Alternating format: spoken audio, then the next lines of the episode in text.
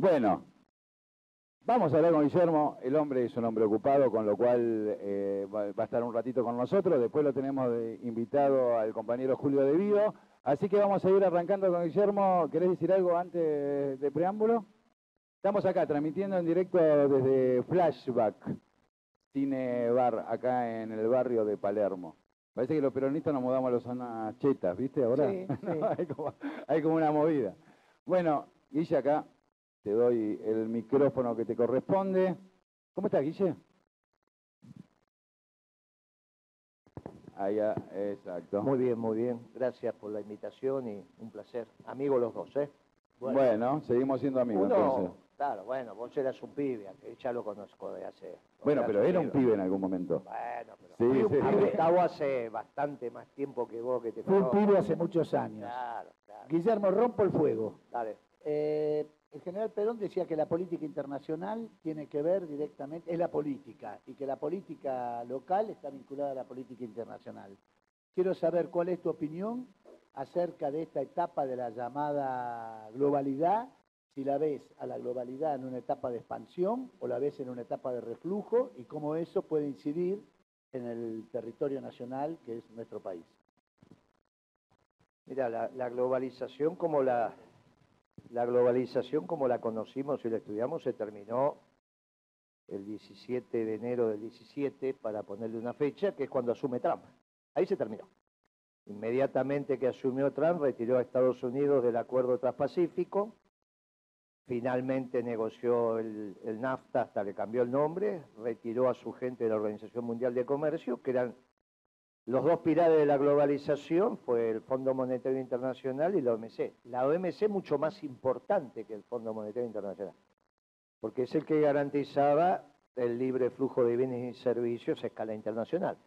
Cuando nosotros fuimos el único país que administraba el comercio exterior, el juicio del resto del mundo a la Argentina se lo hizo en la OMC. Digo el resto del mundo porque fue Estados Unidos, Alemania y Japón, pero era el Estados Unidos de, Obama. Si a nosotros nos hubiese tocado administrar eh, el comercio estando Trump, todavía estaríamos. Ahora, esto es muy importante, porque Macri quería que ganara Clinton y Cristina también. Kisilov también y Alberto Fernández también. Es muy interesante porque el progresismo y el liberalismo, neoliberalismo en la Argentina tienen los intereses coincidentes. Cuando vos vas a la raíz de esto, te encontrás con la escuela austríaca. Entonces, cuando vos ves la confrontación Trump y la, señora de Clinton, Hillary, ahí en ese posicionamiento te das cuenta cómo, cómo piensan. Obviamente que un tipo como Trump es el tipo que necesitaba la Argentina. Ese era el tipo. Rompió la globalización. Primero lo hicimos nosotros, pero con un teléfono. Él puso los portaaviones. Y cambió el mundo. Y cambió el mundo. Y generó una alianza de orden uno con Putin. Y a qué queda en discusión qué hacemos con los chinos. Ya con Alemania no está en discusión. El gran perdedor de este proceso es Alemania.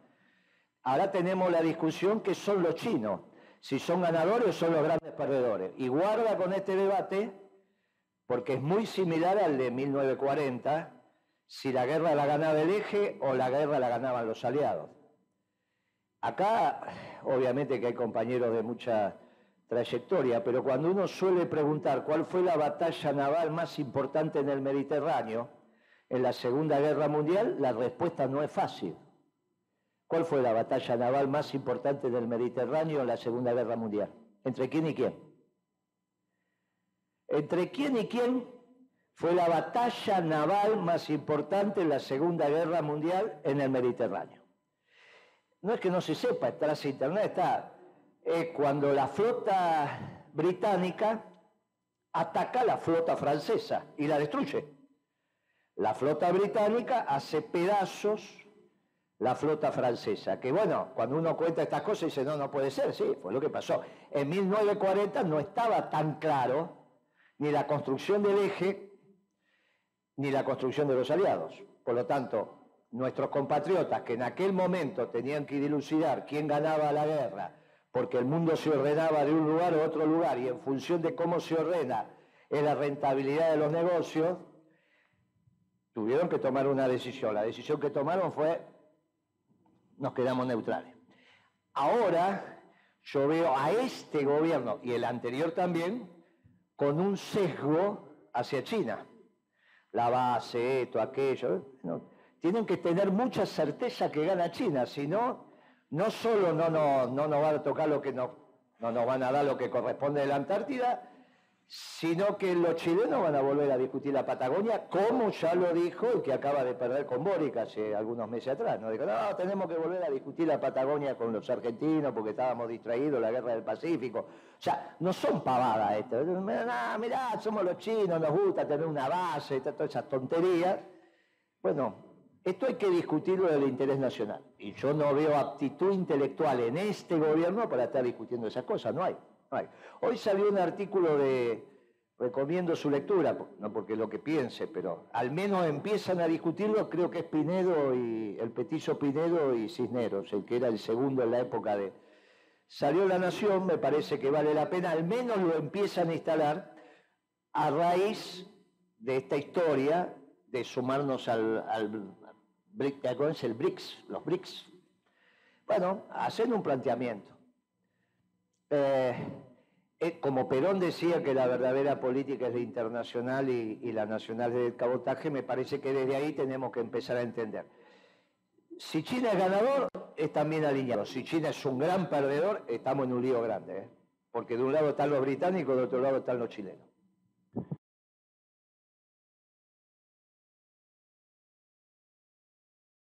Quería decirte una cosita con respecto a lo de Trump que decís, Guillermo. Eh, Trump fue, o, la gente de Trump, la que permitió el terrible endeudamiento que recibió Argentina en, en, la época Pero de ninguna manera, eso es un análisis. Con todo cariño, muchachos, esto es una reunión de cuadro político. ¿Cómo va a ser que vos vas al Fondo Monetario, pedís un préstamo desde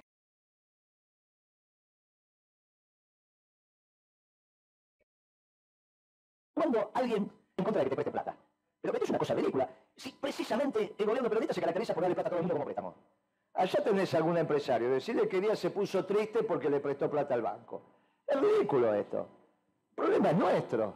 O sea, que vos qué querías, que Estados Unidos dijera, no, no te presto porque... No, no, la pregunta mía es, lo que, no, lo que te quiero decir es, eh, si estás alineado con Trump, pero Trump gusta más del macrismo que de nosotros, digamos. De ninguna manera, eso como vos te alineás. De ninguna manera. Estaba, eh, Macri celebra el triunfo de Trump con una señora que se llamaba Malcorda, con un telegrama que no tiene antecedentes en el mundo. Felicita al nuevo presidente diciéndole que es una pena que no ganó su contendiente. Ese fue el telegrama de felicitación de la Cancillería Argentina ante Macri.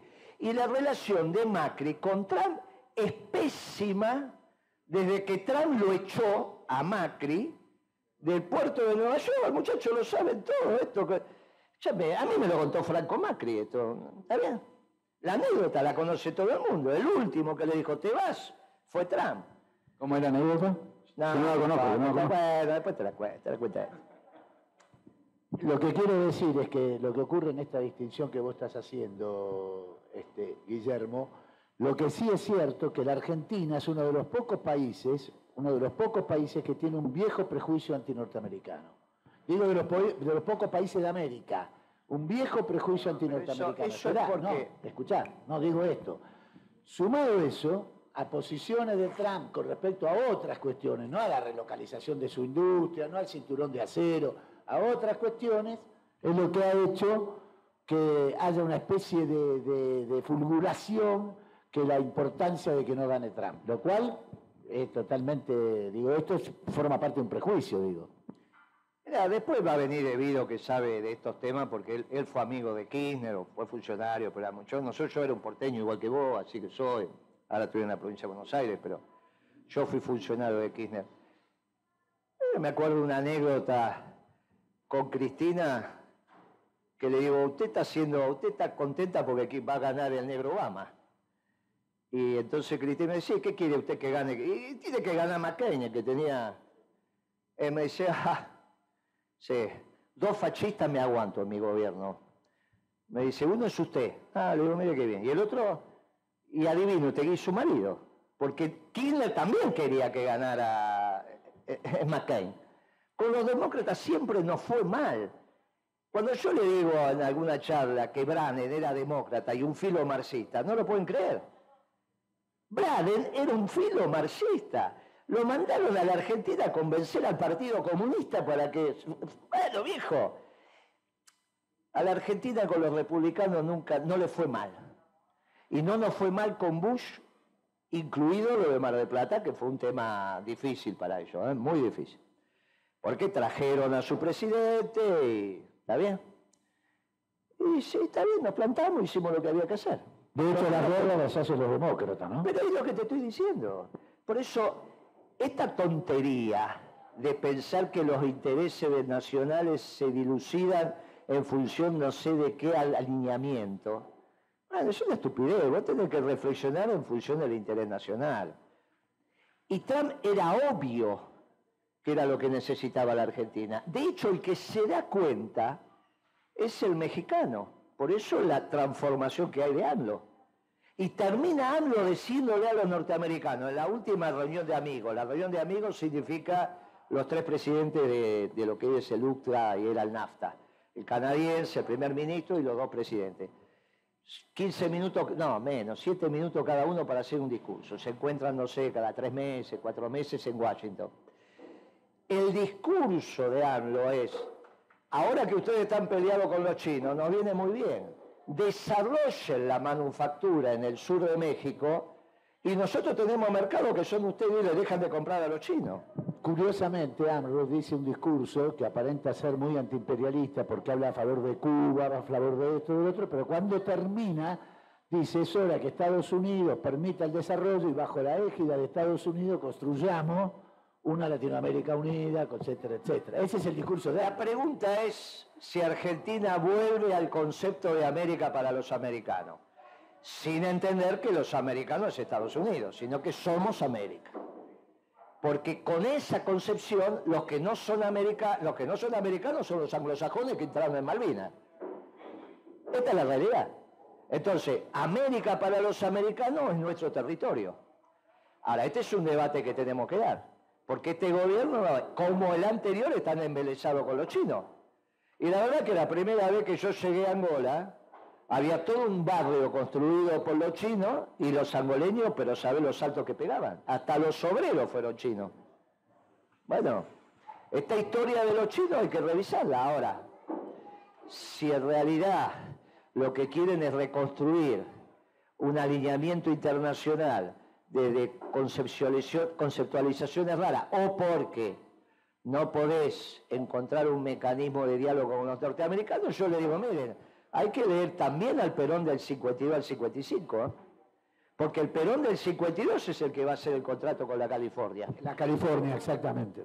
Entonces hay que leerlo. Es el Perón que dice que por lo menos tenemos que producir lo que se consume, cada uno de nosotros. ¿Está bien? Es el Perón del Congreso de Productividad, que nos volvió a pasar exactamente lo mismo en el 2012. Exactamente lo mismo que le pasó a Perón en el 52 nos pasó a nosotros en el 2012. Lo que pasa es que la interna la termina ganando el progresismo con Kisilov. Entonces las conceptualizaciones que se instalan en el gobierno, sobre todo en los dos últimos años, la discusión es por la devaluación. Ahora está claro que la devaluación de enero, de enero del 14, ya hay un funcionario de aquella época también, fue planificada por Kisilov y ejecutada por Kisilov, innecesariamente. Le echaron la culpa a Languren. Ustedes se tienen que acordar, 678 diciendo, no, pero a Languren que compró 200 millones de dólares y entonces toda esa pavada que dijeron. Tiraron la piedra y escondieron la mano. Típica conducta progresista. Y siguen haciendo exactamente lo mismo. No hacen política de cara al sol. Mienten. Y hay un límite para la mentira. Hay un límite. Y este límite se está alcanzando ahora. Esto está muy claro. La discusión sobre la ciudad la venimos dando hace muchos años. Muchos años, antes que la policía fuera a la casa de Cristina. O sea que el desencadenante de que esta ciudad tiene que dejar de ser esta estupidez de autonomía, resulta que tiene ahora relevancia porque fueron a la casa de Cristina, muchachos. Hay un límite para que los cuadros políticos no hagamos política como corresponde.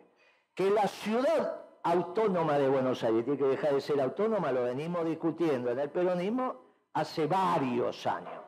Bueno, ese fue el acuerdo de Menem con Alfonsín. Ese fue el acuerdo del peronismo porteño, de Valdés, de Argüello, de Alberto Fernández, toda la vieja victoria ¿eh? con la cooperativa, donde un lado estaba Ibarra, del otro lado estaban los radicales, y de este lado estaban estos muchachos que hoy están en el gobierno. Vos no, no, yo me con cara sorpresa. Yo me contaba entre ellos. Claro lo que digo es, sí. Pasa que vos sí te fuiste más de todos ellos. Quiero decir algo, sí, es cierto, pero ese acuerdo fue con Menem, perdón, no quiero... no, no, el acuerdo fue por la reforma, pero el que la auspiciaba acá fue el ala de Victoria, que son de estos muchachos que hoy están en el gobierno. Victoria Peronista, vamos a decir, una agrupación de la década del 90, ¿no? 80, 90. No era la columna de Grosso, tenía dos. Exactamente. la, de Toma, la de Toma y, la de Argüello, Alberto Fernández, Valdés. Y el FUC también. No, el FUC no, era externo. Las dos de la FUC era externo, pero apoyaba, exacto. No, sí, claro. Sí, Guille, y bueno, yendo más a la política doméstica, ¿cómo es la situación actual y cuál es tu proyección en términos... Te voy rápido porque sé que tenés que ir.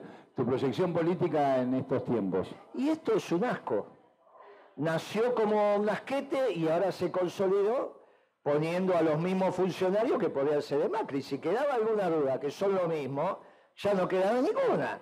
Danielito Marx y, y, y, No queda duda. Lo mismo que pasó con Boric, lo mismo que pasa con Petro, lo mismo que pasó con Lula y con Dilma, ahora queda acá.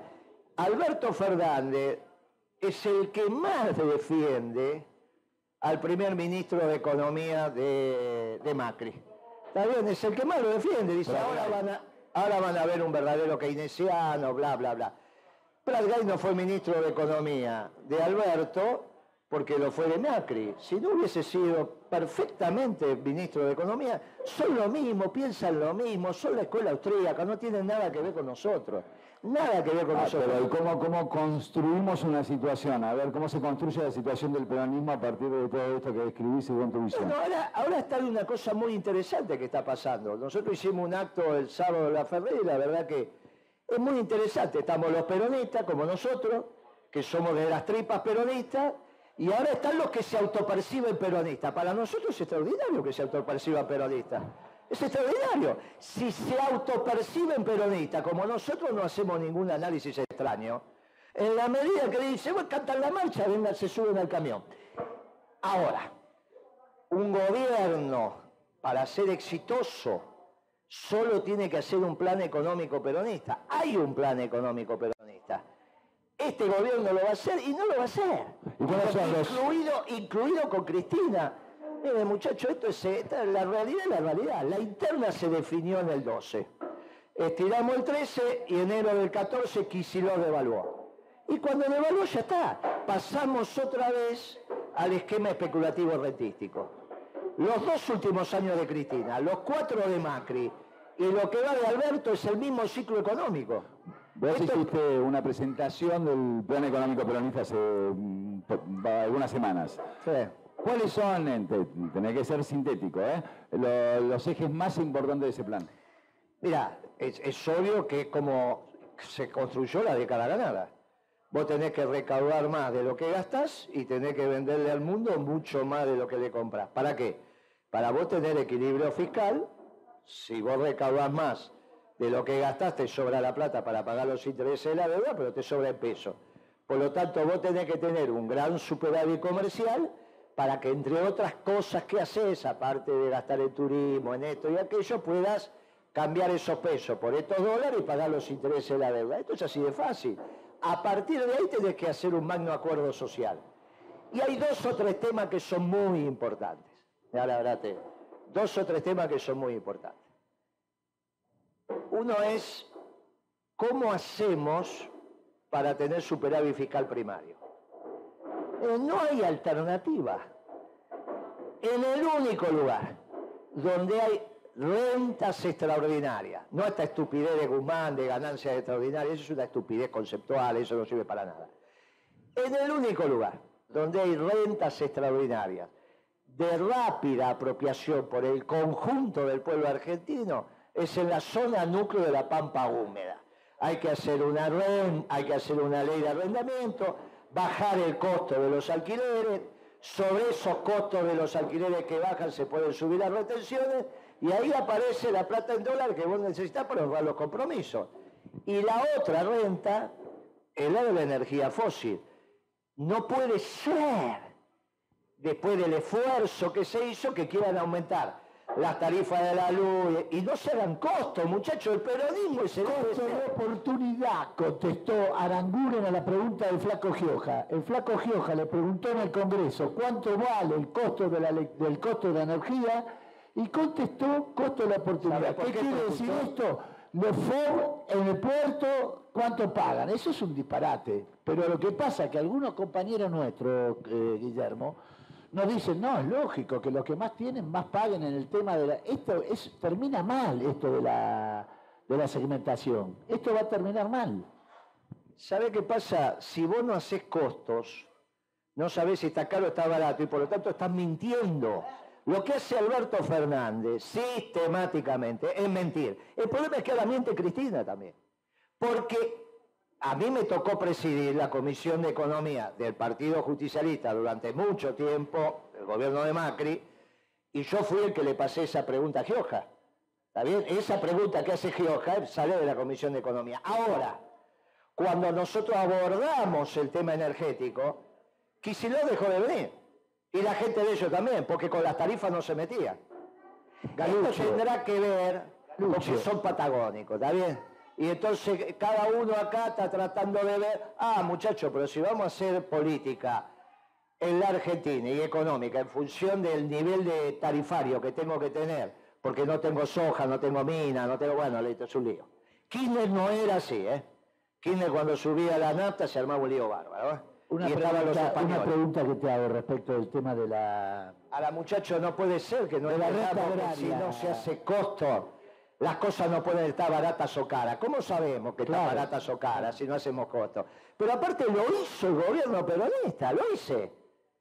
Con los datos de Bulgeroni. Sale 35 dólares y en ese momento la amortización era offshore, porque todavía el, el, el gas estaba recién apareciendo, era 35 dólares de exploración y explotación. El petróleo es gratis.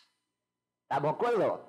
De la misma manera que para un cartonero que pasa ahora recogiendo cartón, el cartón es gratis y es su esfuerzo, se llama economía de recolección, el petróleo también es economía de recolección. El petróleo es gratis. El costo es encontrarlo, pinchar donde corresponde y sacarlo.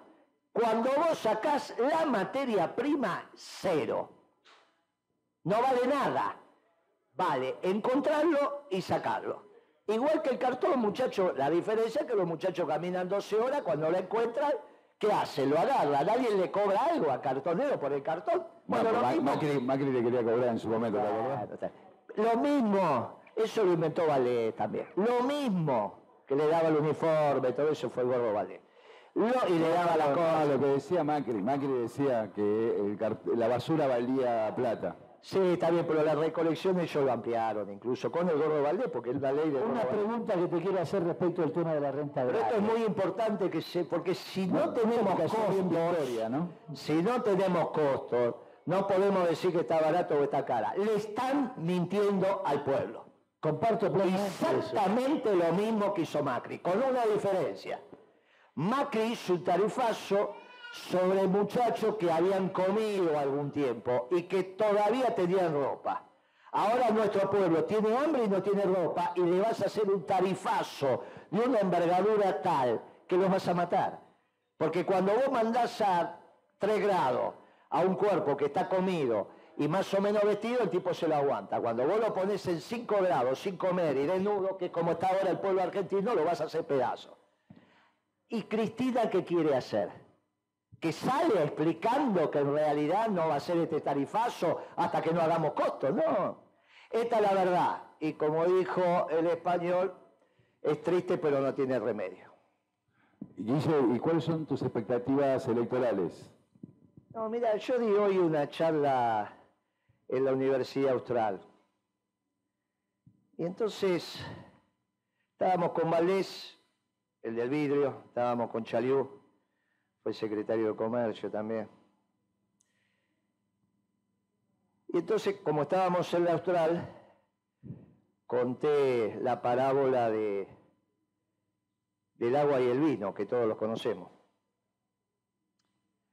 Ahora, resulta que se termina, se termina el vino y María le dice a su hijo, se quedaron sin vino. Y Jesús, Dios, le dice, madre, ¿qué quieres que haga? Si todavía no llegó mi hora todavía no llegó mi hora. Inmediatamente la parábola dice que ella fue a hablar con los sirvientes y le dijo, vayan y hagan lo que él les dice.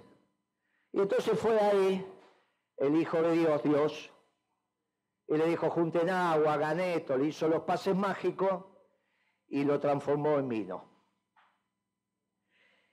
¿Qué es lo interesante de esto? Que Dios no sabía que era su hora. La que sabía que era su hora era María. Él no lo sabía. Él dice, pero madre, ¿qué quiere que haga? No es mi hora. Y la madre, la pregunta es, ¿quién sabe cuándo es la hora? Y creo que María acá es el pueblo. Porque acá viene, venimos a otro tema, al menos los creyentes. ¿Cuándo hay misa? ¿Hay misa solamente cuando el cura la dicta o tiene que estar la asamblea? Si no está la asamblea de Dios, ¿hay misa? Es muy interesante, los peronistas es obvio lo que decimos, ¿no? Bueno, yo soy ateo. Y bueno, es el problema que tenemos. 12 años de gobierno y hay un montón de compañeros que esto no lo han discutido. Porque yo sí la tengo a Pimpi que es agnóstica, pero lo hemos discutido hasta el cansancio. Si estaría Pimpi acá, te diría, no hay misa sin la asamblea de Dios. Sin la eclesía. Sin la Entonces, hoy, ¿cuál es el futuro que nosotros tenemos como espacio político? El que diga la asamblea de Dios. Yo no sé si llegó la hora. Si no llegó la hora, esta es mi hora. De decir lo que nadie dice. Que como me acaba de contar eh, eh, eh, el amigo Morat, me dice, ¿Vos te acordás cuando nos dijiste hace 30 años atrás? Ojo con ser dependiente del Estado. Muchachos, háganse un conchavo por fuera del Estado o en los lugares del Estado que ya son de línea. Porque si no, terminan validando cosas que no tienen que validar. Sé que es cierto. Y esto, esto es lo que nos pasó, muchachos. Ahora la política son todos muchachos distintos. No están la valija, la valija vendiendo. No son libres. Y el peronismo es la construcción de hombres y mujeres libres. Que dimos testimonio que te vas a morir de pie antes de comer un pollo de rodilla. Antes de comer un pollo de rodilla. Pero resulta que no. No hay hombres y mujeres libres. Me llamó un compañero hace cuatro días y me dice, Guillermo, tenés que sacar un comunicado de respaldo a Cristina. Le digo, por así mejora tu situación procesal.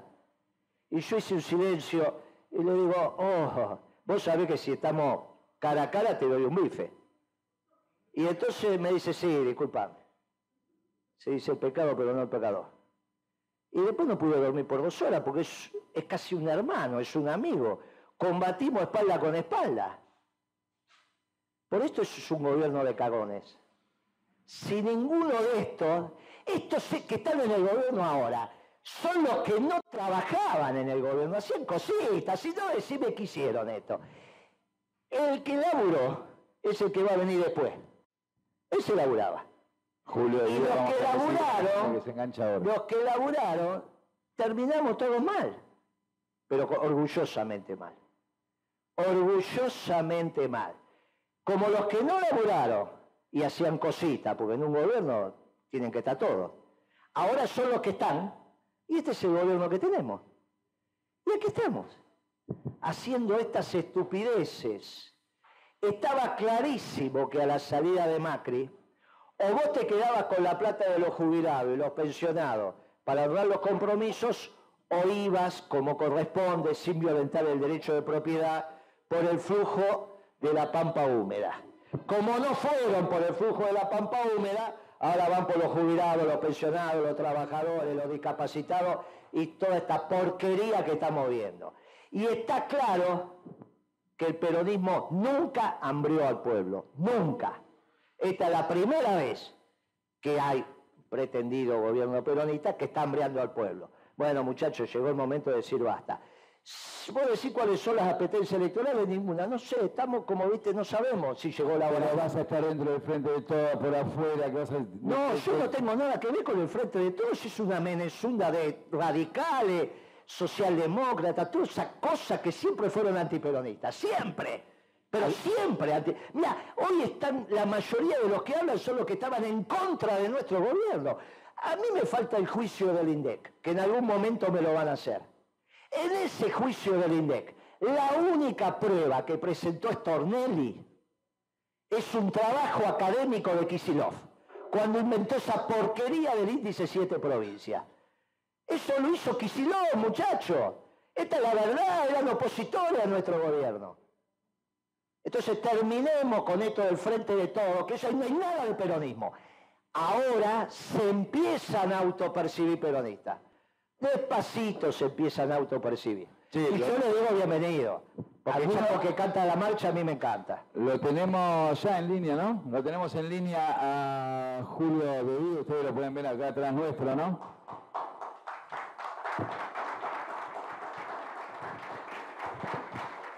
Julio, pará, vamos a hacer una palabrita con Julio. Julio, ¿estás ahí?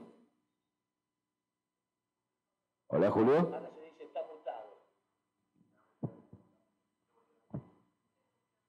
Hola, hola.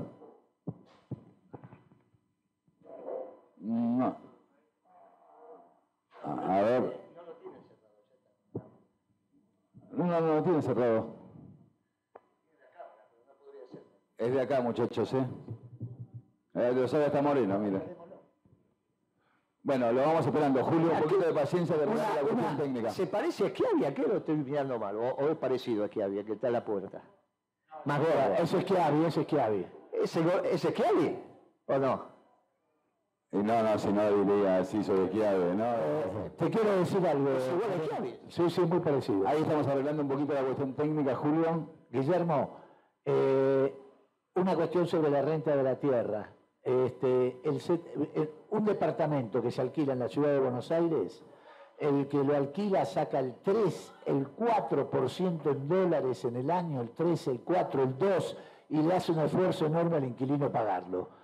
En el campo, en la tierra, están sacando el 40% de la producción, porque lo hacen los sin tierras. Esos son los mismos que se reúnen en el bar a la noche a jugar al, al, póker y tomar whisky y hablan de que no puede ser, los que no trabajan y qué sé yo, y son los que tienen 20, 30 mil hectáreas alquiladas a los que sí trabajan y son los que se llevan la parte central de la tierra. Con Esto es un problema. Con un tema técnico central, porque esa comparación que él hizo es correcta desde el lado de la rentabilidad.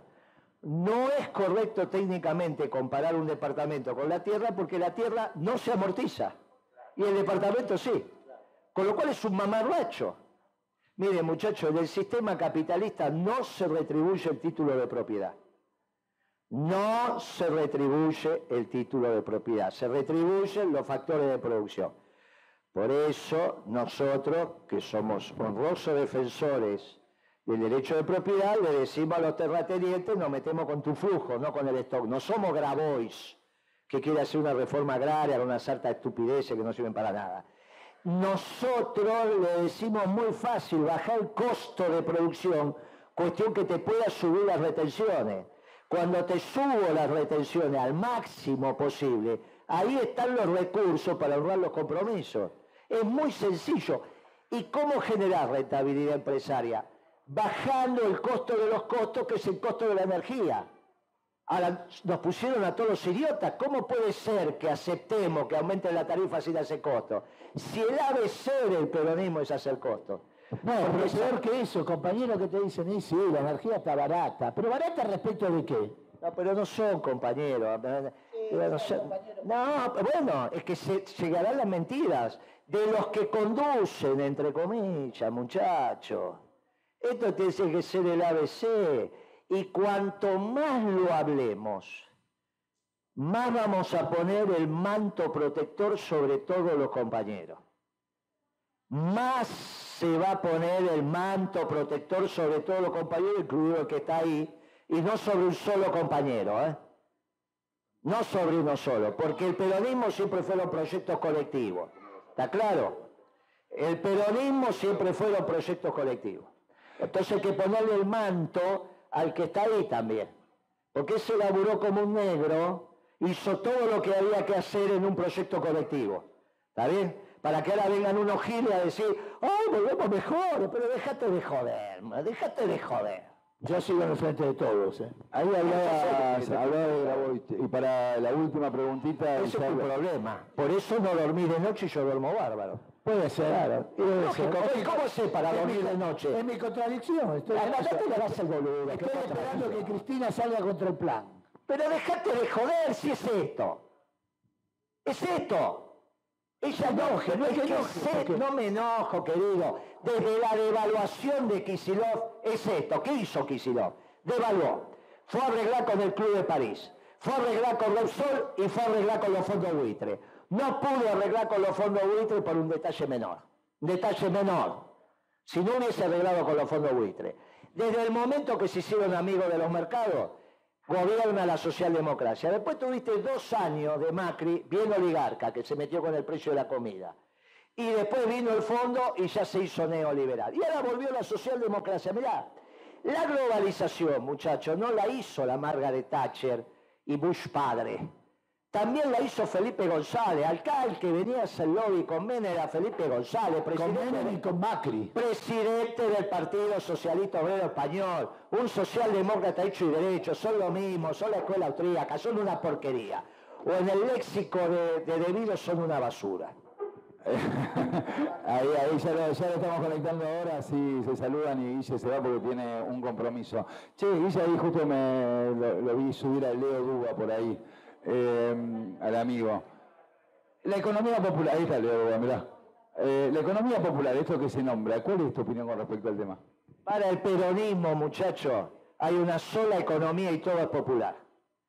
Cuando asumimos en el Consejo Nacional, estoy hablando marzo, por ahí del 2016, estaba el chino Navarro, levanta la mano, estábamos todos los consejeros nacionales, levanta la mano y dice, presidente, en ese caso era Gioja, nosotros queremos la Secretaría de Economía Popular. Y yo tal, levanté la mano y digo, presidente, en, un gobierno peronista hay una sola clase de economía, la popular. ¿Yo qué soy entonces? ¿Gorila? ¿Hago, economía para los gorilas? ¿Cómo se entiende esto? Entonces el chino Navarro bajó la mano y dijo, retiro la propuesta. Déjese de joder. Hay una sola economía al servicio del hombre, para la felicidad del pueblo y la grandeza de la patria. Todo lo demás son boludeces para engañarnos. Gracias, muchachos. Hasta luego. Pará, pará, saludarlo a Julio, que ahora sí lo tenemos. ¿Lo tenemos? Julio, ¿estás ahí? ¿Cómo estás, Julio? Todo bien, ¿cómo te va, viejo? Claudio, un gusto. Mucha suerte para, esta etapa nueva de identidad colectiva. Bueno, gracias, gracias, Julio. Eh, ahí estamos, paramos cachito, estamos subiendo un poquito el volumen de. Subimos el volumen de la tele, no sé dónde, por dónde está saliendo. Bueno, muy bien.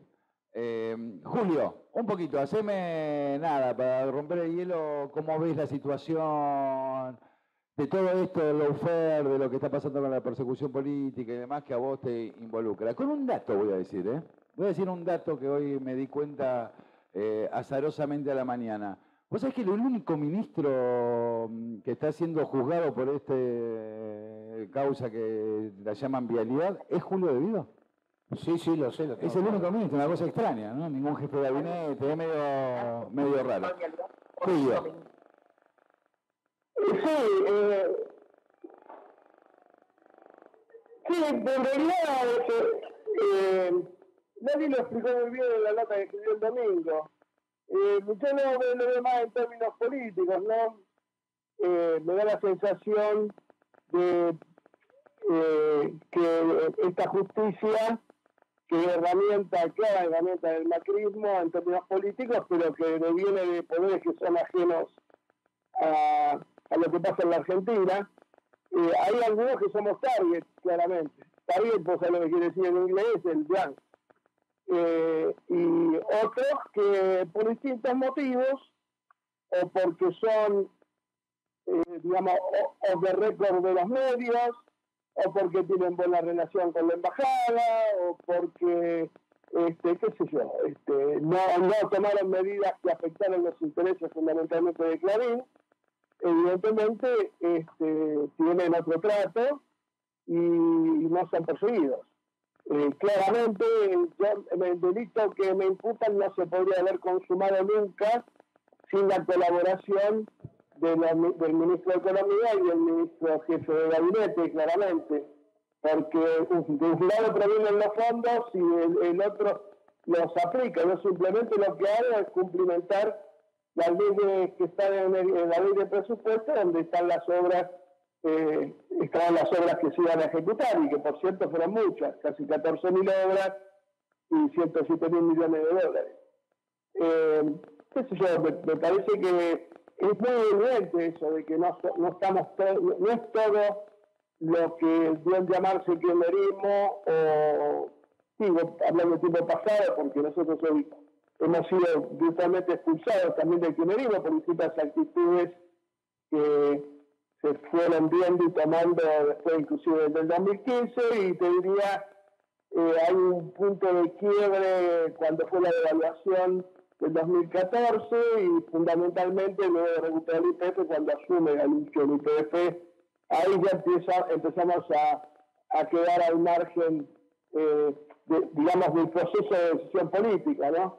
Eh, simplemente ejecutó el presupuesto, pero perdimos el peso político que tuvimos, diría, hasta el 2010, 2011. Eh, manera que, estar ahí recién este, lo describe también en el mismo programa, en el 2012 hay un cambio de rumbo.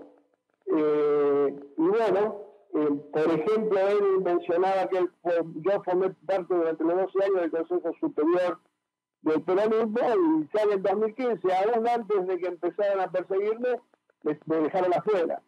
Eh, esto obviamente no podía hacerse sin el consentimiento de, la conducción del kirchnerismo, claramente, ¿no? Este, de Cristina, específicamente. Ahí, Gustavo Moreto, te quiero hacer una preguntita. Hola, Julio, ¿cómo te va? Eh, ¿Cómo te va? Lo que quiero decir es que, de nuevo, vos que sos un experto en este tema, es el tema de la, el tema de la energía, ¿no? Más allá del loafer, que después vamos a charlarlo con más detenimiento, las obras, y yo creo que esto lo que es una persecución a las obras que se hicieron y dónde se hicieron. Lo que te quería preguntar es con el tema de la energía. Volvemos a insistir en esto. Eh, Guillermo decía, no, los compañeros no, pero sí, hay compañeros que equivocadamente y desde no la conducción de la base, te dicen, y sí, bueno, es lógico, los que más tienen tienen que pagar más. Y volvemos a ese tema. No sabemos cuál es el costo, cuál es la ganancia que tiene que tener sobre ese costo y lo que representa la posibilidad de tener una energía barata, una energía que no esté dolarizada. Eso me parece que es un punto central. Mira, eh, creo que eh, quiero eh, plantear claramente cuál es mi visión de, de, cómo debería manejarse económicamente el país en términos eh, de, tener un futuro posible dentro de lo que ideológicamente se denomina peronismo. Eh, yo, eh, Moreno hablaba de una economía peronista, una economía popular, yo coincido con él en que no hay dos economías. Eh, cuando a mí me querían imponer desde todos lados, desde dentro del gobierno, desde las empresas distribuidoras eléctricas, cuando a mí me querían imponer eh, la tarifa social, yo le decía, no, la tarifa social no es una tarifa, eh, digamos, eh, más barata para el que no tiene, es un servicio diferente, que a eso es lo que apuntaban fundamentalmente las grandes empresas distribuidoras y generadoras de energía.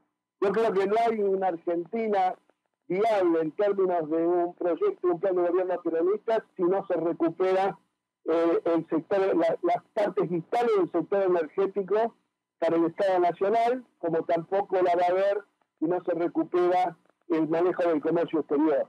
No hay salida para la Argentina en un proyecto nacional y popular si no se toman esas dos medidas y que creo que el año que viene, que es un, año electoral, seguramente algún compañero lo planteará como premisa fundamental de su plan de gobierno. Si el comercio exterior no se estatiza, por lo menos los grandes fundamentales del comercio exterior, y el sector energético, no hay ninguna posibilidad de aplicar una política económica redistributiva, claramente. Hoy escuchaba, ha asumido un hombre ahí en el, en el ENRE, ¿no? Lo escuché un perrojito, la más que decidió para más o menos este, medirlo. Eh, el tipo decía, no puede tener subsidio el que tiene capacidad de ahorro. Y se refería al famoso apure, a los, a los, a los que van y compran 200 dólares a precio del valor oficial, y obviamente las grandes empresas compran eh, productos en el exterior y lo pagan con el dólar al valor oficial. Y él, para él, esos 200 dólares que el, que el sector medio, de grandes grupos de sectores este, afiliados a, los gremios administrativos, fundamentalmente, calculo que algunos también del sector técnico de las, de los que trabajan en las empresas automotrices o en el sector metalúrgico, compraron de 200 dólares para, porque la inflación se forza, no porque tenga capacidad de ahorro, eh, para, que, para poder ir al supermercado el mes que viene. Entonces, realmente, eh, qué sé yo, estamos muy preocupados por el, por el fiscal Luciani, por el, tribunal este que nos está juzgando, porque los, por qué no están los ministros de Economía y los jefes de gabinete, y no estamos viendo el problema. Este, nosotros no, Néstor Kirchner no es un caprichoso, porque qué quiero decir que los subsidios, primero los instituyó Dualde durante la gestión de la araña, este, y, y Néstor Kirchner lo sostuvo y lo profundizó, porque él tenía como idea claramente que esa plusvalía en exceso que se daba a las grandes empresas distribuidoras de, energía, fundamentalmente, eh, que fueron los grandes eh, beneficiarios del modelo este, claramente, eh, esa plusvalía, que, y pese a que sus balances los muestran deficitarios, este, no son deficitarios, porque fueron los tipos que más plata jugaron cuando ingresaron los recursos eh, que en préstamos nos envió el Fondo Monetario Internacional. Esa plata se utilizó para poder cambiar los dólares con los que nosotros pagábamos las cuentas de la factura de gas, luz y fundamentalmente de telefonía celular, eh, eh, los tipos este, usaron esos excedentes de pesos, ahí estaba la, la, la inflación de Macri era imprimir billetes para que pudiéramos pagar la luz y el gas, eh, claramente. Y esos billetes que después estaban sobrando en exceso y que generaban inflación y aumentaban los productos de primera necesidad, se transformaron a dólares con los dólares que ingresaron eh, claramente del, del Fondo Monetario Internacional. Y ahí se fugaron 46 mil millones de dólares. ¿Quiénes fueron los jugadores? Todos los prestatarios fundamentalmente del sector energético y del sector de las telecomunicaciones. Me parece, me parece muy importante lo que decís, porque explicás un mecanismo que es el aumento fenomenal de las tarifas, fue a parar a estos, fundamentalmente a las distribuidoras, había una liquidez, esa liquidez se mandó a la LELIC y le dio un seguro de cambio eh, Macri para que pudieran retirar esa plata en dólar y la fugaran. Es así, Julio. Exactamente, eh, exactamente. Vos lo dijiste, eh, lo explicaste este, redondito. Eh, y ahí se está la, fuga, es decir, se generaron pesos para que la gente tuviera los recursos necesarios, se inflaban algunos sueldos, para pagar con un enorme esfuerzo económico, eliminando toda posibilidad de ahorro, de, esparcimiento, de mejora en la vestimenta, de, la cuestión de la, capacidad para educar a tus hijos y demás. Todo eso se lo llevó Milne y Caputo. Vamos a hablar con nombre y apellido, sino, este, por eso, viste, está bárbaro, viste las cartitas de López con Caputo y todo lo demás, y, bueno, pero ¿sabés qué pasa? Este, el problema de Caputo es que, se plantó 44 mil millones de dólares, más allá de los 9 millones de dólares que, que le dio a López, y yo lo vengo denunciando desde febrero del 2020 y nadie me dio ni tronco de bola, porque eso es la verdad. Este, pero pareciera que hay algunas cosas que cuando la dicen algunos son verdades reveladas y cuando la dicen nosotros son pelotudes. Julio, lo mismo le preguntaba a Guillermo, pero a ver, para ver si vos me lo podés hacer un poquito más conceptual. ¿Cómo se traslada todas estas ideas que vos venís diciendo, nacionalización de comercio exterior, reforma constitucional, en términos políticos, en la arena política, en la arena electoral, etcétera? Eh, mira, eh, hay, había un compañero eh, que nos venía a visitar cuando estábamos detenidos, que en realidad era más amigo de este que mío, que era un filósofo, un sociólogo, un tipo muy importante que trabajó en, la década del 70, Jorge Weinstein, que lo que decía era que, digamos, la cuestión ideológica, la especulación y los planes este, eran de alguna manera letras letra escrita, que lo importante es el movimiento. Y tiene razón. Eh, vos, eh, no era un tipo que andaba repitiendo frases de, de Kelsen o de Horvath, este, este, ni de Perón siquiera, este, pero ni de Maquiavelo. Ahora el tipo cuando actuaba era el príncipe, en términos de lo que escribió era, una máquina de hacer, esta es la, es la, realidad. Hay que salir de cuando vos te toca gestionar, tenés que dejarte de pelo estudiar y ponerte a hacer las cosas. Y vos tenés que tener un equipo que te ayude a pensar y todo lo demás. Pero el, el famoso eh, razonamiento que hacía Perón eh, del proceso de decisión y resolución de, los, de las cosas en la política. El, este, eh, observar para comprender, comprender para distinguir, distinguir eh, para apreciar y de alguna manera apreciar para resolver. Todo eso no es la superestructura, como podría decir Gramsci, eh, pero la ejecución es obra de, de, capacidad del dirigente. El dirigente, como decía Perón, tiene que tener el sagrado óleo de Samuel, tiene que tener las pelotas o los ovarios necesarios para enfrentar las dificultades, poner la cara, poner el hombro, su voluntad y poner en movimiento a toda la fuerza política que lo acompaña. Si no estamos viendo esta, esta decadencia monumental que estamos viendo y teniendo, este, en donde cada una de las partes evocan, eh, me refiero a los Juntos por el Cambio y el Frente de Todos, evocan este, épicas fatuas eh, y no se ponen dicen realmente lo que quieren hacer, lo que van a hacer, y no se expresan en hechos concretos que mejoren la calidad de vida de la gente, porque ya le decía Aristóteles que la política es la construcción del bien común. Bueno, para nosotros, los 107 mil millones de dólares que ejecutamos en centrales eléctricas, en satélites, en centrales nucleares, la terminación de Atuta, de la en el bien común.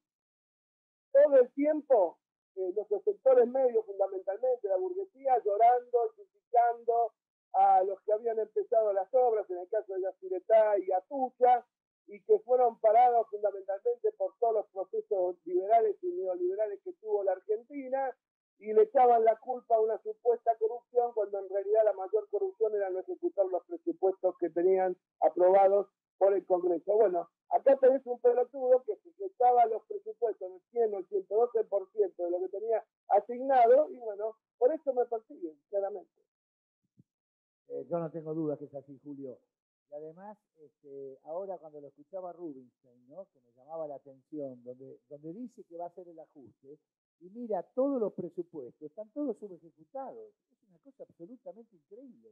El tipo se basa en decir, los presupuestos están subejecutados, pero están subejecutados en serio. O sea que hay una anomia de parte del gobierno fenomenal, ¿no? Hay una especie de ajuste autoinfringido. Estos idas y vueltas de Rubí se interesó mucho. Mirá más Latón. Era el exégeta de, de, de, de, de, de mi ley y ahora no saben cómo realinearse. En estos días eh, eh, hemos visto eh, y, vamos viendo, en este inclusive del Movimiento Nacional y Popular, como algunos eh, este, en la época del Macri y nuestros principales detractores como van mirando hacia, hacia, hacia el eh, no quiero hacer nombre, pero con escuchar la radio a la mañana este, lo vas viendo. Este, no, hace falta escuchar muchos programas ni muchas horas.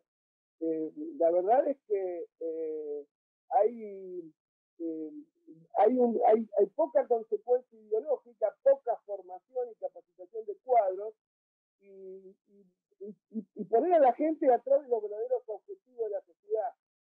no puede ser solamente nuestra persecución, sino tienen que ser también estas cuestiones de la recuperación del comercio exterior, de la recuperación del sector energético, de, de poner vaca muerta al servicio del desarrollo nacional y no para que cuatro vivos a los que le estamos pagando el gasoducto van a usarlo para exportar gas a Europa y a Chile se van a quedar con toda la plusvalía del caño y nosotros vamos a terminar pagándolo. Este, bueno, estas cosas, bueno, los 20 mil pesos que, le han dado a los sectores este, de, ingresos eh, sindicalizados, digamos, de, trabajadores en blanco, eh, hoy escuchaba a la presidenta Arance decir, dice, bueno, esperemos ahora que las empresas estén a la altura de las circunstancias. Y la verdad que las empresas van a estar a la altura de las circunstancias cuando el gobierno le diga y ordene mediante un decreto de necesidad de urgencia un aumento general de salario del 40% para los sectores que valen menos plata, este, los, que, los que estén dentro de esa franja, y lo paguen las empresas, porque si no, ¿quién lo va a pagar? ¿De quién es el ANSE? Los fondos del ANSE, ¿de qué son? De los jubilados. Van a pagar los jubilados la Lucas. A los trabajadores que están trabajando en blanco, cuyas empresas, el Estado también, debería hacer cargo de este monumento, que es justo y es poco además. Pero, eh, viste, uno escucha cosas eh, y, y lo, voy a escuchar a los periodistas que le escuchan y no me preguntan, porque van por la pauta, hermano. Es, es, es, es una cosa inverosímil, inverosímil, este, eh, que no se puede creer. Pero bueno, este, es, es, el momento que estamos viviendo y creo que hay que poner el caballo delante del carro. Eh, de acuerdo con el fondo. Eh, la cuestión salarial, la cuestión de la recuperación del sector energético y del comercio exterior. ¿Te parece poco? ¿Cuánta gente, si vos le pones eso en la cabeza, en un buen discurso, con un buen plan de gobierno y demás, ahí, ahí vas a juntar el millón de personas, que ahora sí como está dando vuelta el partido, que van a hacer la movilización, que hoy, que mañana, que pasado. Pero la gente no se va a mover, está cargada de hambre. Van a ir los militantes y demás, pero acá eh, las cosas que van a mover a las masas son las verdaderas reivindicaciones que la soberanía nacional requiere y fundamentalmente la recuperación de los ingresos de los trabajadores. Julio, para ir terminando y agradeciéndote eh, tu tiempo, eh, a ver, dame una luz de esperanza. ¿Cómo sigue esto? ¿Cómo ves el 2023? ¿Cómo ves eh, el, el, movimiento nacional y popular? ¿Cómo ves esto? Este, dice un amigo mío, el doctor Ubeira, que la esperanza es la última desgracia de la caja de Pandora. en la política vos podés crear expectativa, digamos. Y yo la verdad es que no veo en los principales dirigentes de la Argentina eh, un a ver, no veo ningún Roca en la derecha y ningún Perón este, en, el sector nacional y popular. La verdad que no lo veo. Eh, con todo respeto me merecen todos los que están de dirigentes por algo están, pero muestran una medianía, una carencia de ideas, una carencia de principios y fundamentalmente de voluntad de acción y de voluntad transformadora. Si eso no se, no se revierte, este, eh, bueno, estamos en problemas. Me llama la atención eso. Ahora, mientras te pregunta ahora Gustavito Morato, ¿a quién o a aquella compañero o compañera que quiere preguntarle algo a Julio? Por supuesto, el micrófono está abierto, ¿eh? Este, solo tienen que levantar la manito y se vienen, le alcanzamos el micrófono y le hacen la pregunta. Sí, Morato. No, simplemente que hacía referencia a Julio que me hizo, me pareció interesante decir, no tenemos un rock a la derecha. Por lo menos no tenemos una derecha seria, eso querés decir, Julio No, no tenemos desarrollo. una derecha que, que no veo ningún Roca, ningún Pellegrini. Hay tipos de la derecha que, fíjate vos, eh, ¿viste el edificio que quiere demoler el pelotudo ese que está casado con Pampita, el Ministerio de Obras Públicas? Lo hicieron los conservadores. Pero no conservadores como este hijo de puta. Conservadores, en serio, que tenían un proyecto de país donde nosotros no figurábamos, muchachos. Pero, a ver, con el- de, de última se podía debatir. Y de última terminábamos los tiros como alguna vez hemos terminado. Pero eh, eh, ese chico García Moritán es es una vergüenza. Demoler el edificio y se pregunta, o si no sabes tirarlo con la gente adentro. ¿Sabes por qué lo quiere demoler? Para que la gente no vaya más en movilización a mediación social y corte la calle. ¿De qué estamos hablando? Es tipo diputado, viejo. Bueno, una vergüenza.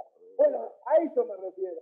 Y bueno, y escuchar a algunos compañeros días bueno, hacer algunos parangones históricos que me avergonzaron, no voy a dar los nombres. pero La verdad es que nosotros tenemos que respetar el legado de Perón, el legado de Néstor y el de Eva Perón también. Y el de la Cristina, por lo menos como veo yo, de- hasta el 2012. Después del 2012 este, eh, estamos eh, estamos en problemas serios, que cuando Kicillof y, y, este, Galucho dolarizaron el precio del gas en Boca de Pozo, la Argentina cimentó la base del plan de Aranguren y hoy todavía nuestros funcionarios hablan de atraso en las tarifas porque están atrasadas respecto al valor del dólar, del sport parity y del metro cúbico de gas en puertos. ¿Qué te estoy diciendo esto?